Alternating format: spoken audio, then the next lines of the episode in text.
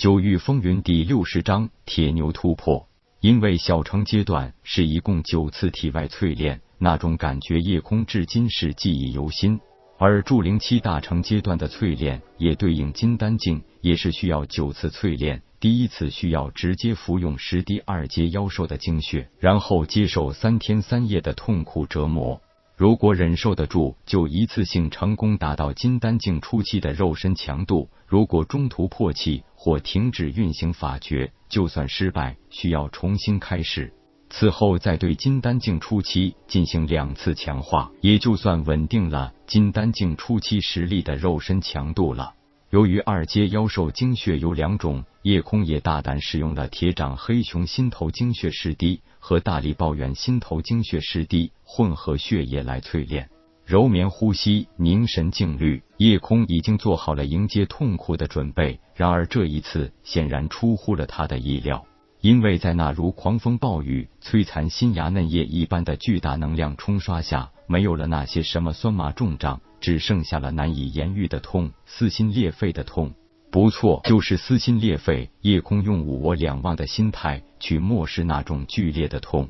若说这种方法没用，是假话。因为夜空发现疼痛只是一种感觉而已，内心的更大痛苦，甚至都会让肉体的痛变得微不足道。连我都不去执着时，那种痛苦也就真的会变得不再难以忍受。若说这种方法有用，也不对，因为疼痛这种感觉是肉体实实在在承受了的，内心的改变只是转移了感官对疼痛的注意力，让那种痛感产生的错觉而已。空已经不再追究那种感觉到底是真实的还是虚妄的，他只能默默守住自己的一颗心不变，这是他唯一能做的。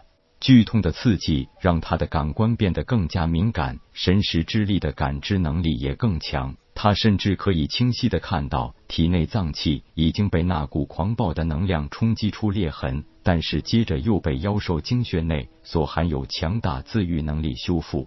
时间一点一滴的过去，体内每一寸一寸的裂开又复原，复原又裂开。如此的不断循环着，但是夜空知道，筑灵期大成阶段的九次淬炼，每一次都需要这样坚持三天。妖兽精血经过三天时间，才会完全被身体吸收炼化，能够承受得住，就算是淬炼成功；承受不住，不但算是失败，还很可能会要了人命的。夜空身旁突破金丹境的铁牛，也进入了最关键的时刻。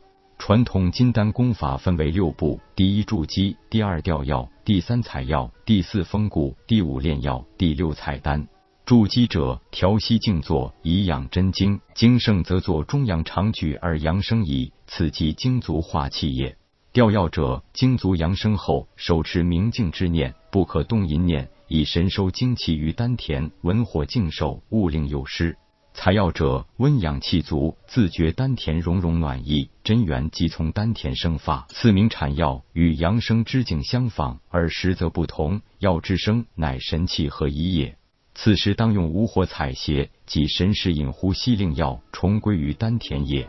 封固者，药以安定于丹田，即当文火温养，以神意引药气于丹田旋转也。炼药者，温阳火候适度，则需炼药。以无火神识引药气行于任督二脉也。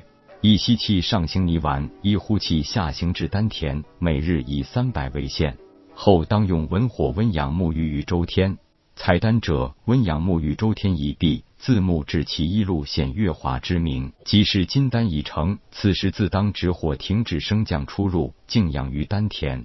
这个修炼法诀步骤，几乎是所有完成筑基境后期的武者都明了的，铁牛当然也不例外。不过几天前，夜空传授给他蛮牛功后，他觉得这种简单粗暴的功法更适合自己，而且进展效果惊人。更没想到这一次测力台阶的威压力量，让他一下子就有了突破的契机。